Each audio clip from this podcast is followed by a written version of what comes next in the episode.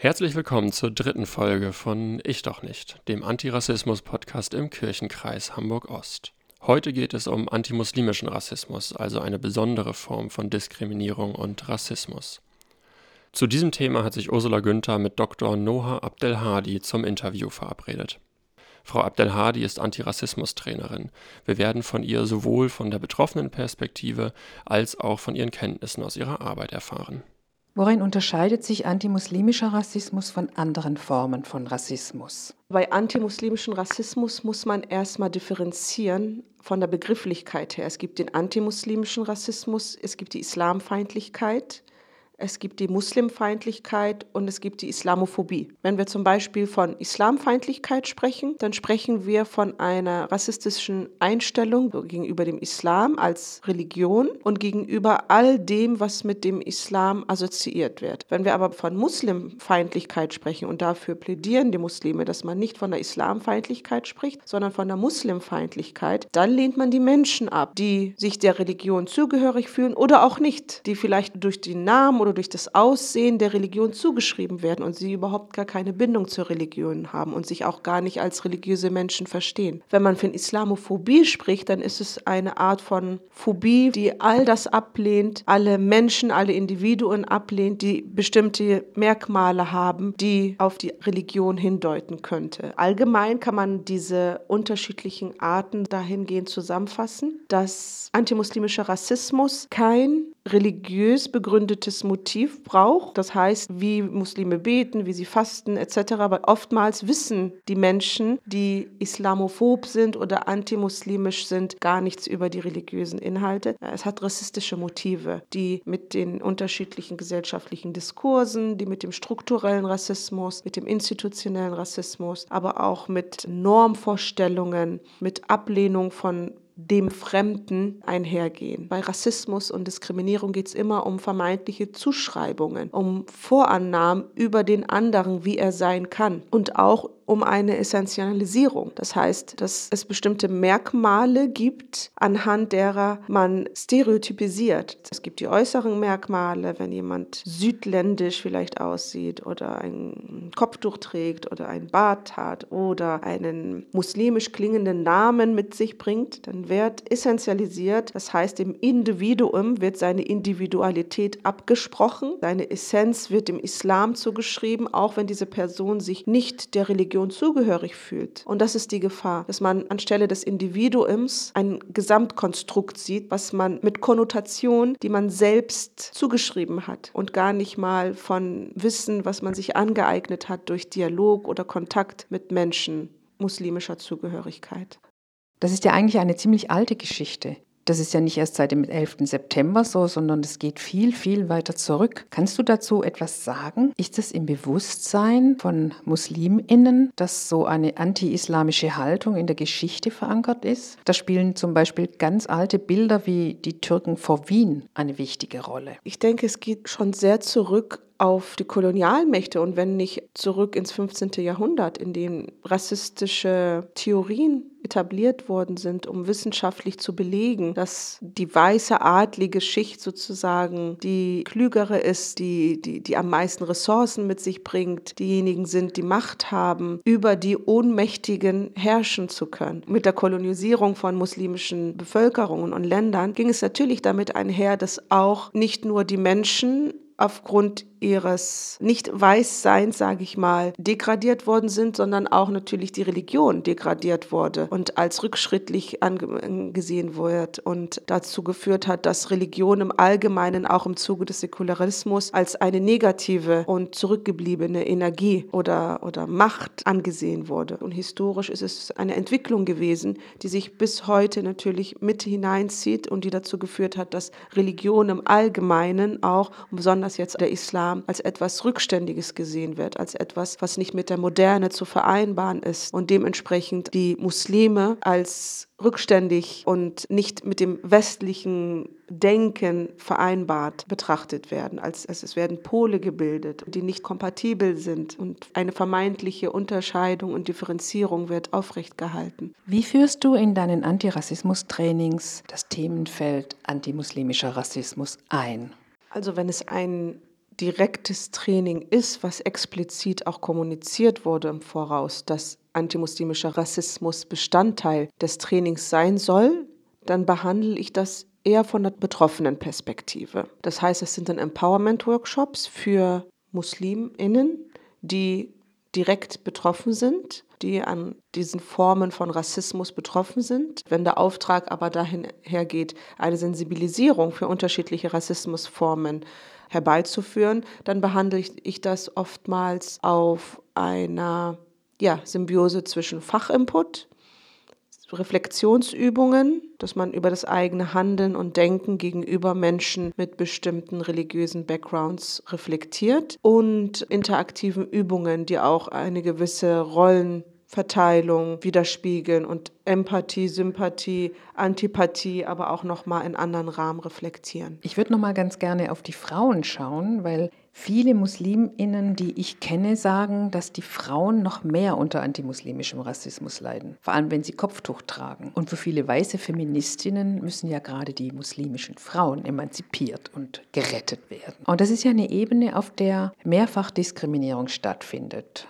Und zwar aufgrund von muslimisch sein und aufgrund von Frau sein. Wie siehst du das? In der Rassismusarbeit nennen wir das ja Intersektionalität, dass ein Mensch aufgrund von unterschiedlichen Verschränkungen seiner Identität mehrfach diskriminiert wird. Bei dem Beispiel der muslimischen Kopftuch tragenden Frau. Sie bewirbt sich an eine Stelle und wird abgelehnt.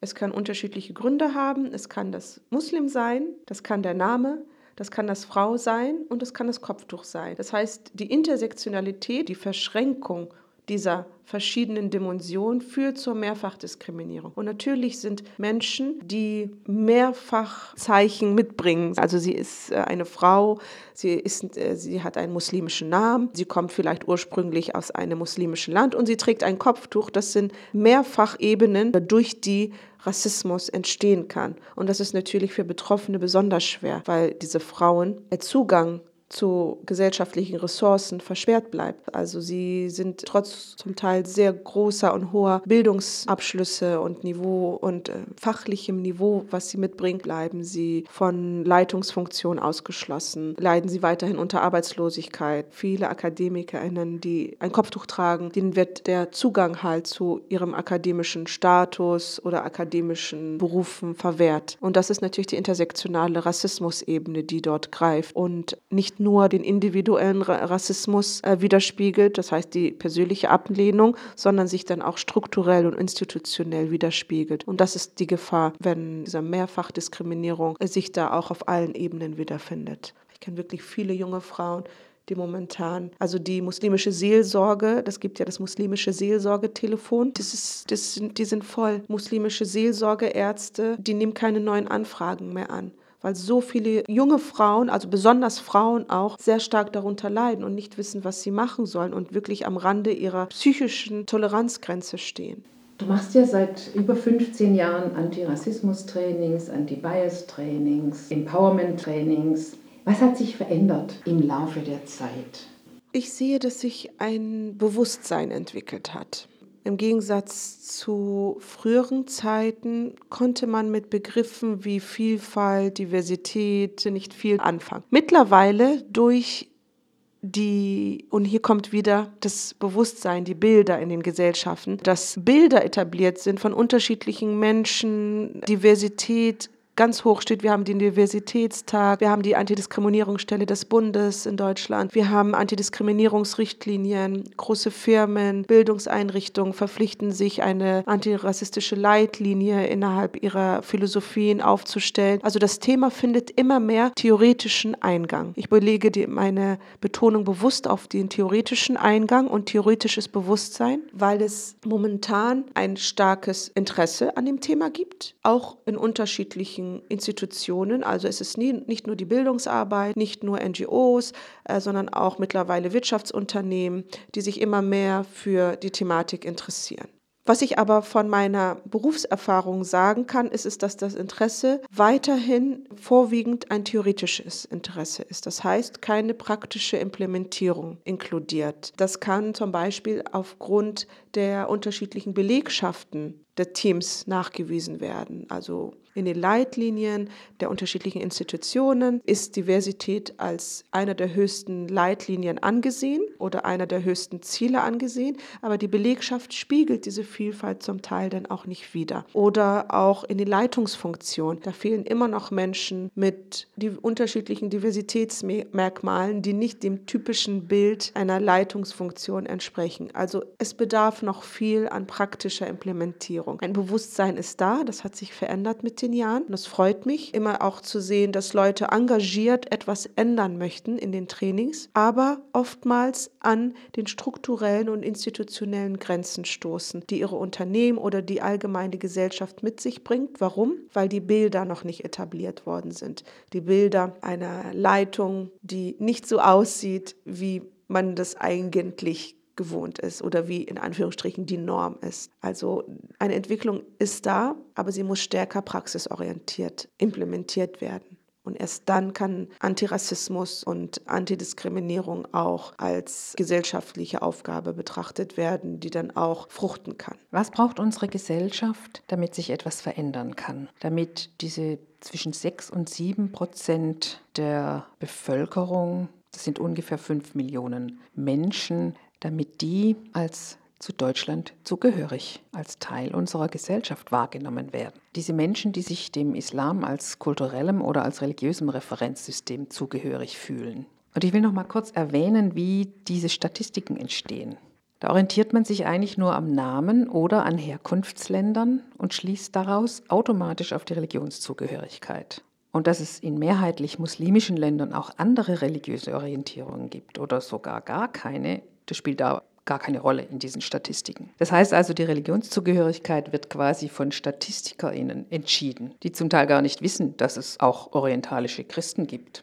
Also ich denke, wir brauchen zwei Sachen in unserem kognitiven Verständnis der Welt. Wir brauchen einmal ein Umdenken und ein Verlernen. Man wird nicht mit Rassismus oder mit einer Antipathie oder mit einer Ablehnung gegenüber einem Menschen oder einer Religion oder einer Kultur geboren, sondern man lernt es. Und wir brauchen ein Verlernen, bereit zu sein, zu reflektieren, die eigenen Stereotypen, die eigenen Vorurteile, die eigenen Vorannahmen, die oftmals auch nicht auf bewiesene Tatsachen Sachen beruhen, weil man halt überhaupt den Kontakt auch zu den unterschiedlichen Menschen, gegenüber die man bestimmte Vorurteile hat, gar nicht sucht, beziehungsweise auch hat. Deshalb brauchen wir ein Verlernen und ein Bewusstsein, dass wir Vorurteile in uns haben und Stereotypen und die darauf warten, verlernt zu werden, indem wir Kontakt aufnehmen mit unterschiedlichen Menschen, indem wir lernen, umzudenken, auch offen zu sein für andere Menschen, für andere Kulturen, für andere Religionen und diese Vorannahmen zu reflektieren, das ist, denke ich, der erste Schritt zum Umdenken. Und nach dem Umdenken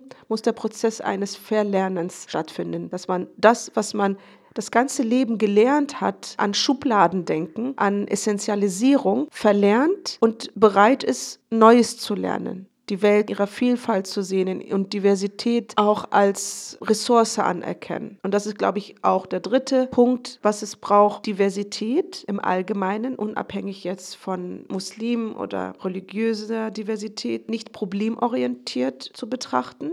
Also Unterschiede als Problem wahrzunehmen, sondern Diversität als Ressource anzuerkennen und auch zu nutzen. Und dann hoffe ich, dass in den kommenden Generationen eine Bewusstseinsveränderung auftritt, das sind jetzt die diskursiven Wünsche, sage ich mal, oder diskursiven Maßnahmen. Aber es gibt natürlich auch die praktischen Maßnahmen. Wenn wir von Rassismus sprechen, sprechen wir von individuellem Rassismus, von strukturellem, von institutionellem und diskursiven Rassismus. Das heißt, genau da, bei all diesen vier Ebenen, können wir anfangen, dass wir schauen, inwiefern Muslime strukturell benachteiligt sind. In Behörden, in Strukturen der Gesellschaft, dass man schaut, inwiefern Muslime institutionell eingebunden werden können, als Beamten, in den Behörden werden als LehrerInnen, dass sie mitgestalten können, dass sie sichtbar werden. Nicht nur assoziiert werden als die muslimische Reinigungskraft mit Kopftuch, sondern vielleicht auch als die muslimische Bankleitung mit Kopftuch beispielsweise. Das sind Bilder, die unserem kognitiven Denken nicht bekannt sind und Bilder, die wir nicht kennen, an die wir nicht gewöhnt sind. Und ein Umdenken auf praktischer Ebene könnte durch diese Bilder entstehen, die gesellschaftlich etabliert werden. Also in den Phasen der frühkindlichen Bildung da anzufangen, den Kindern schon beizubringen, dass Vielfalt eine Ressource ist, die bereichernd ist, auf institutioneller Ebene auch wirkt, auf individueller Ebene, auf diskursiver Ebene, dass Diskurse um Muslime in den Medien geändert werden, dass man schaut, welche Ressourcen bringen diese Menschen mit, wie bereichern diese Menschen die Gesellschaft, dass man von einem problemzentrierten Blick hin hin zu einem ressourcenorientierten Blick sich wendet. Gibt es noch was, was du unseren Podcast-HörerInnen noch mitgeben möchtest?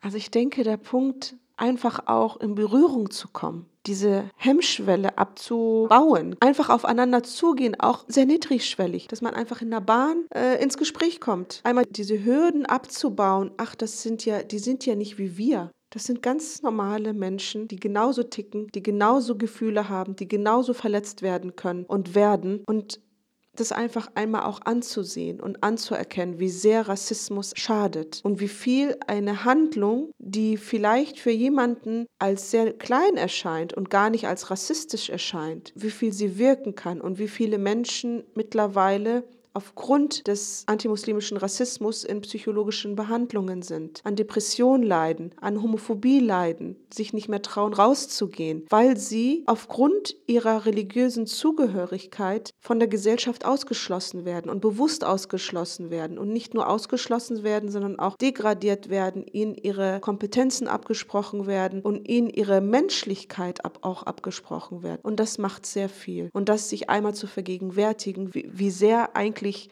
diese Mikroaggressionen, die auch in dem Alltag sich widerspiegeln, die gar nicht vielleicht auch als Rassismus betrachtet werden von den Akteuren, wie viel sie kaputt machen kann. Und die Spaltung wird dadurch immer größer, indem Menschen nicht bereit sind, umzudenken. Es wird immer erwartet, ja, die müssen sich ja integrieren, aber das sind Menschen, die zum Teil in dritter, vierter Generation hier sind, aber aufgrund ihres Muslimsein ihnen diese Integration verwehrt bleibt, wenn immer noch nach vierter Generation gefragt wird, sie reden ja super Deutsch. Ja, ich rede super Deutsch, weil ich in Deutschland geboren bin, weil meine Eltern in Deutschland geboren sind, weil ich Deutsch denke, Deutsch lebe und Deutsch fühle und mich als Deutsch betrachte und alles dafür tue, um anerkannt und akzeptiert zu werden, aber trotzdem aufgrund eines Namens, aufgrund einer äußeren Erscheinung nicht dazugehören darf. Deshalb auch den Privilegien sich bewusst zu werden, diese Macht zu haben, zu entscheiden, wer dazugehören darf und wer nicht dazugehören darf. Das ist, glaube ich, auch ganz wichtig, dass jeder sich das bewusst wird, wie viel man dadurch auch kaputt machen kann und eigentlich Aspekte sind, die gegen die Menschenrechte, gegen die Demokratisierungsprozesse sind und gegen gegen einem friedlichen Miteinander und Zusammenleben sind. Das war die Antirassismus-Trainerin Dr. Noha Abdelhadi. Mit ihr hat Ursula Günther diese Woche gesprochen. Und wir kommen jetzt zu unserem Buchtipp. Für dieses Thema empfehle ich Muslimaniac, die Karriere eines Feindbildes von Osan Zakaria Keskin-Kilic. Ich bin auf dieses Buch gestoßen bei einer Veranstaltung von der Körperstiftung mit dem Autor selber. Und er hat mich irgendwie total beeindruckt. Zum einen, weil er ein ganz kluger Kopf ist, ein ganz kluger Mann ist. Und zum anderen, weil er eine ganz schöne Sprache hat. Er ist auch Dichter und Poet, verfasst schöne Lyrik. Und das merkt man diesem Buch auch an.